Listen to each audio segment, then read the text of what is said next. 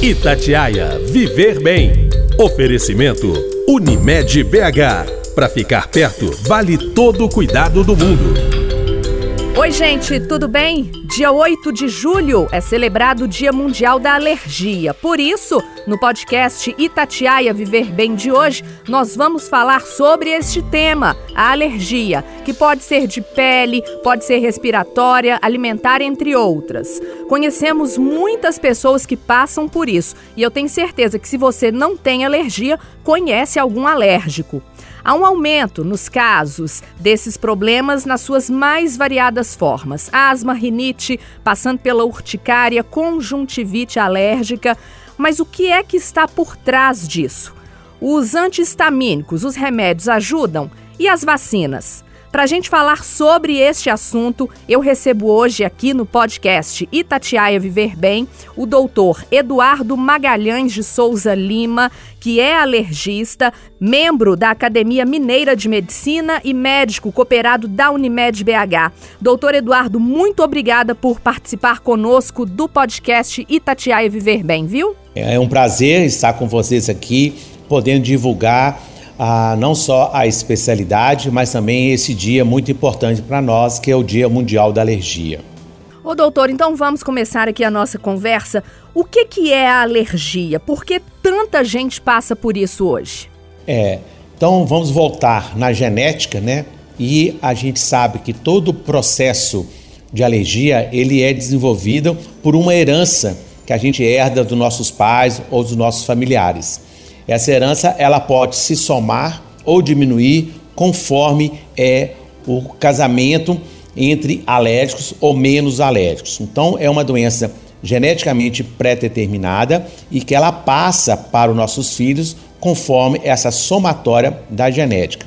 E ela vem manifestar né, após o nosso nascimento com o passar dos anos. Não há necessidade que essa manifestação alérgica ela manifeste no início da vida. Ela tem, eu falo sempre para os meus pacientes, que é uma predisposição é, genética e como se fosse um copo, né? Que você nasce com aquela característica e para que você desenvolva qualquer processo alérgico, você deve se expor ao alérgeno ou aquilo que te faz mal na vida. Então, é como se o copo estivesse enchendo ao longo da vida e você só vai apresentar esse sintoma quando esse copo transbordar. Então, muita gente tem alergia, por exemplo, aos 40 anos de vida, ao camarão, por exemplo, mas significa que ela nasceu com a predisposição genética e ao longo dos 40 anos ela ingeriu camarão e esse copo foi enchendo, que é determinado por um anticorpo da classe IgE que vai caracterizar se esse copo está enchendo ou não. E ao transbordar o copo, a pessoa manifesta no caso aqui, a alergia ao camarão, mas isso serve para qualquer tipo de alergia. Ou seja, a pessoa deve se expor ao longo de uma vida para manifestar. E se essa criança manifesta bem lá na infância mesmo, significa que ela já nasceu com esse copo praticamente cheio e com um pouco né, da exposição ao alérgeno, esse copo transbordou. Doutor Eduardo, nem tudo que coça é alergia, nem todo sintoma de doença respiratória é alergia. Como é que a gente faz para identificar mesmo é que a pessoa é alérgica? Bom, o mais importante na especialidade de alergia é a história clínica, né? Como eu disse anteriormente, nós devemos perguntar se existe familiares né, alérgicos, né? E principalmente de eh, grau parentesco próximo isso é um indício que aquele sintoma que o paciente né, nos procurou provavelmente possa ter uma alergia ou não. Então, a anamnésia, sem dúvida, é o primeiro parâmetro. Né? Em termos de sintomatologia, né, é, a coceira, o que nós chamamos de plurido, é uma característica muito característica de processos alérgicos, mas não implica que se não estiver a coceira, que não seja né, alergia. Principalmente nos sintomas é, cutâneos, né? Por exemplo, num quadro de urticária, né? Normalmente ela coça e o paciente manifesta essa irritação na pele que às vezes é insuportável. No caso de uma alergia respiratória, como na rinite alérgica, a pessoa coça os olhos. No caso de uma conjuntivite alérgica, ele coça os olhos. Né? Então, é um sintoma que chama a atenção do profissional que aquele processo possa ter uma atopia associada, né, que vai nos direcionando nas perguntas que a gente vai fazendo para os pacientes. Mas sem dúvida, a coceira é um sintoma muito típico dos processos alérgicos. Doutor Eduardo, e quais são os tipos de alergias mais comuns? É, normalmente, a característica né, da alergia ela pode ser determinada pela idade. Se a gente pontuar a infância, a gente observa que a alergia alimentar ela é muito mais intensa na, na, no período mais infantil do que às vezes na adolescência ou na fase adulta. Então a alergia alimentar ela, ela tem essa característica. Não que os adultos não possam ter também, mas a incidência é na faixa etária menor. A questão é, respiratória, eu já vejo que não importa a faixa etária, ela pode manifestar em qualquer faixa etária, mas ela passa a ser mais é, evidente quando o paciente está se expondo num ambiente domiciliar, né, por exemplo, uma exposição aos alérgicos, ao ácaro, né, que é o vilão da alergia respiratória, ou ao pelo de algum animal, né, vai, vai manifestar sintomas respiratórios de uma rinite, uma conjuntivite ou uma asma. E do ponto de vista cutâneo, né, as urticárias é, é uma doença característica, normalmente processos alérgicos, mas também existe urticárias que não têm processos alérgicos. Mas a alergia é, alimentar e a insetos né, que têm venenos como formiga, abelha, é, marimbondo, então isso pode também levar a quadros de urticária ou quadros que a gente chama mais grave em alergia, que é anafilaxia, onde existe um risco potencialmente fatal quando a pessoa tem um grau de alergia muito alta, né, que pode ser alimentar, como falei, de insetos e às vezes alergia medicamentosa também. Então é importante essa avaliação para que não deixe esse processo alérgico evoluir em casos que a gente chama de anafilaxia potencialmente fatal. Doutor, um ponto importante aí, o senhor falou alergias respiratórias. Às vezes a pessoa tá ali com uma renite, com uma asma, toma um remédio e esquece o principal. Tá há 20 anos ali com o mesmo colchão, um tempão com o mesmo travesseiro. Então ela tem que perceber essas coisas também, trocar o colchão, trocar o travesseiro, certo? Certo. A, a gente se baseia, quando a gente caracteriza que o paciente tem uma alergia respiratória, a gente há uma investigação, né, não só pela história clínica, mas através dos testes alérgicos. Os testes alérgicos a gente coloca os antígenos, né, os prováveis causadores das alergias, no caso respiratória, e a gente vê a reação que ocorre no antebraço do paciente. Né? A partir daí, né, a gente classifica em intensidade dessa alergia e aí a gente parte para a orientação né, da casa do paciente atópico é de suma importância a gente entender que o ácaro né, tem um nome científico de dermatofagoides, né, dermo de pele, fago de comer pele. Portanto, os lugares onde a gente fica mais, normalmente a concentração de ácaro é maior porque nós descamamos. E isso numa casa, a gente concentra inicialmente no colchão, onde nós passamos um terço da nossa vida, né, no travesseiro. E em seguida no ambiente da sala de TV que aí é o sofá. Então, para ambientes como esses, que acumula a nossa descamação e que há uma contaminação dos ácaros, porque eles reproduzem com muita facilidade por causa da questão alimentar deles, é importante a gente colocar capa é, com fecheclé em travesseiros e colchões, que o sofá dessa televisão tenha um tecido impermeável, que na limpeza do chão não use vassouras nem aspiradores, somente pano úmido Evitar ter tapetes, carpetes e cortinas, a não ser materiais sintéticos na cortina, como blackout, persiana de alumínio, né, é, persiana romana, que tenha facilidade de limpar sem precisar de retirar. Evitar focos de mofo na casa, porque isso agrega a umidade e isso agrega a proliferação também de ácaros. E a questão dos animais domésticos, né, que se nós, como eu disse anteriormente, descamamos, Imagina um cão e um gato. Normalmente a gente fala que um cão numa casa equivale a 30 pessoas morando e um gato a 100 pessoas morando. Então, isso é para ter uma dimensão o quanto que esses animais domésticos é, descamam e, consequentemente, aumenta o alimento para o acro e a proliferação deles. Lógico que o paciente pode ser alérgico à proteína né, do pelo do cão ou do gato, da saliva, e pode ser alérgico também ao acro, né? Ou e ou. Então é importante a gente na anamnésia pontuar isso para o paciente, a importância de evitar esses animais em ambientes, né, principalmente o quarto de dormir, onde que a gente passa, né, um terço da nossa vida, onde que a gente está se expondo durante o período noturno a esses alérgicos que são nocivos a alergias respiratórias. Doutor, quando chega um paciente no seu consultório, por exemplo, e o senhor vai investigar o caso, né? O que está causando a alergia nele? Observar, olhar o paciente como um todo, um tratamento holístico. Então, ele é necessário para diagnosticar a alergia. Sim, é, a gente tenta, né, sempre na abordagem dos pacientes atópicos ou alérgicos, uma visão mais é, humana em termos de abordar é, a questão é, biológica e a questão também emocional. A gente vê que em alguns casos de asma e em alguns casos de urticária, às vezes há um peso do lado emocional e que é importante, né, nós especialistas abordarmos né, este lado, né, procurar investigar se teria esse componente envolvido, porque ele passa a ser um fator agravante da intensidade das crises.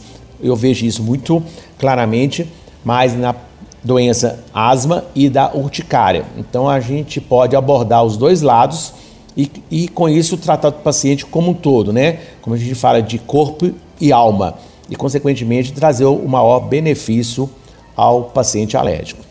Principalmente agora, né, doutor, com as pessoas em casa, em isolamento social, o senhor percebeu um aumento aí da, da procura de pacientes alérgicos? Por isso mesmo que, que o senhor falou, né? É, as pessoas estão mais em casa, tem todo um lado emocional aí. É, a gente, né, na nossa área, a gente é, tinha uma intenção de observar um aumento das crises alérgicas nos pacientes, né, com a pandemia que ficaram mais enclausurados dentro de casa, né? E a gente acabou observando que isso não aconteceu. E a gente vê o quanto que é importante esses cuidados da profilaxia, né, do controle da poeira domiciliar, e a gente viu que os pacientes né, se saíram muito bem durante essa pandemia, né, e também com menos infecções respiratórias. Então houve um, um grau de melhora até dos processos alérgicos, né, devido a esse controle ambiental. Mas por outro lado, como estava dizendo anteriormente, a gente observou que o lado emocional houve um abalo maior, né? E aí manifestou, né, nessas praticamente duas doenças né, na nossa área de asma e urticária, sintomas que se agravaram por causa do componente emocional, seja em adultos em crianças. Então a gente vê que a pandemia ela trouxe esse lado negativo, né, de um de um envolvimento emocional maior, né, com prejuízo nos processos alérgicos em geral também. Doutor Eduardo, a alergia ela é diferente de intolerância? Sim, são duas coisas totalmente distintas, né?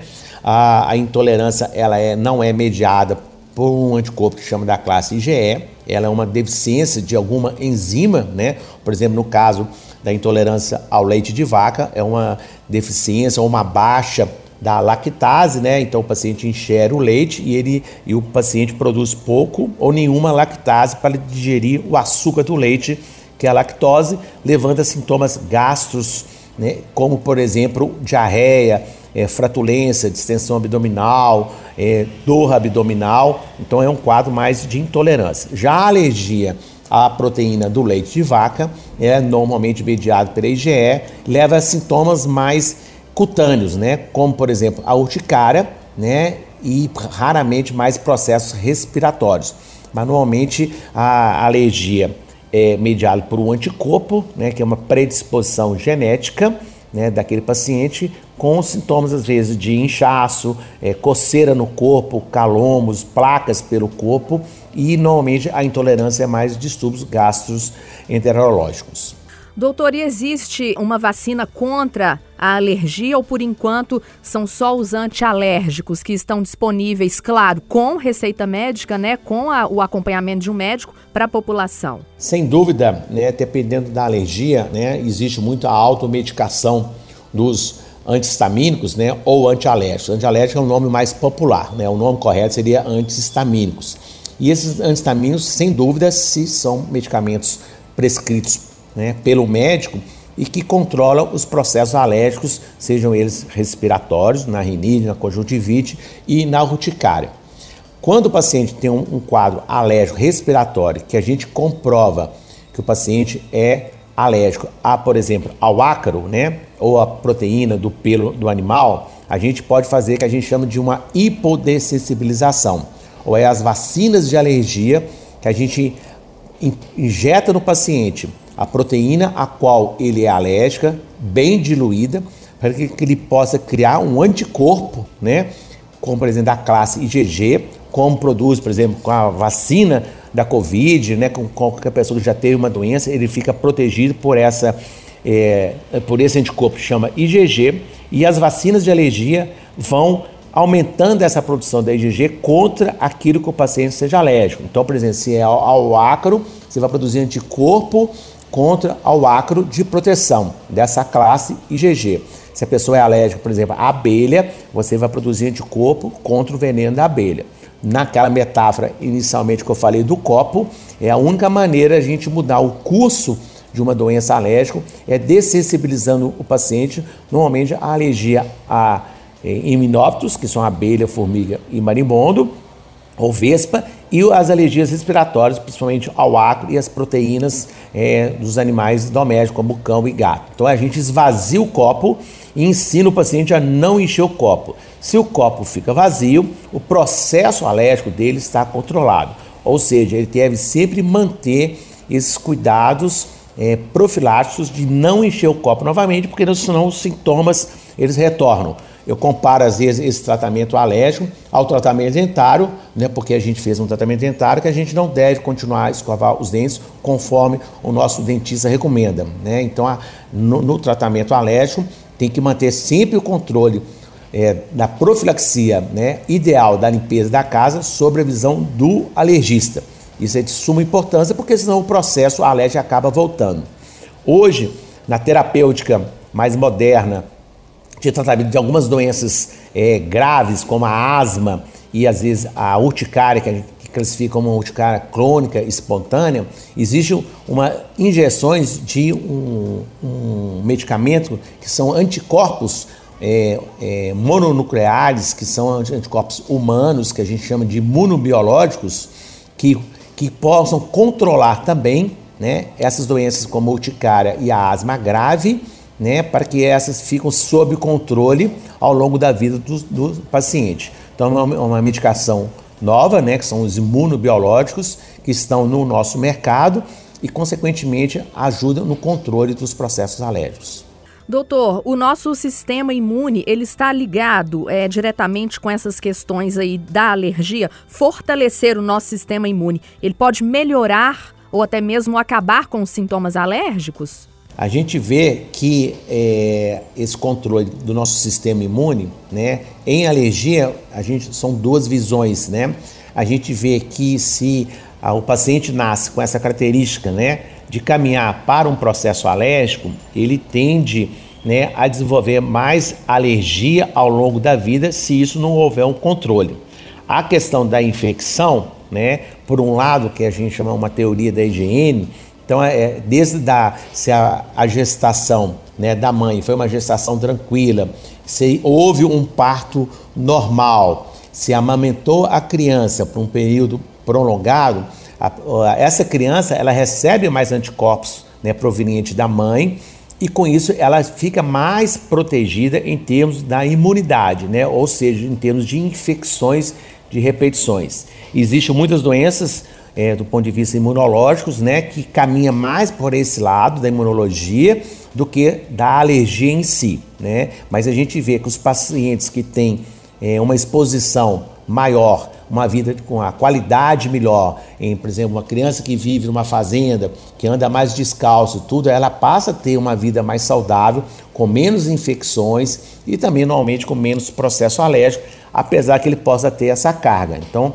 a vida saudável com prática de esporte, uma alimentação boa, né, um sono bom, isso tudo agrega no sistema imunológico como um todo. Doutor, e quem está ouvindo a gente agora e sente algum desses sintomas, às vezes uma coceira que não passa, né? Não sabe o que é, acha que comeu alguma coisa que, que provocou. Qual é o médico responsável? Quem a pessoa deve procurar? É, é importante a gente é, transmitir para esse grupo de pacientes, né, que o ideal era procurar um, um médico, né?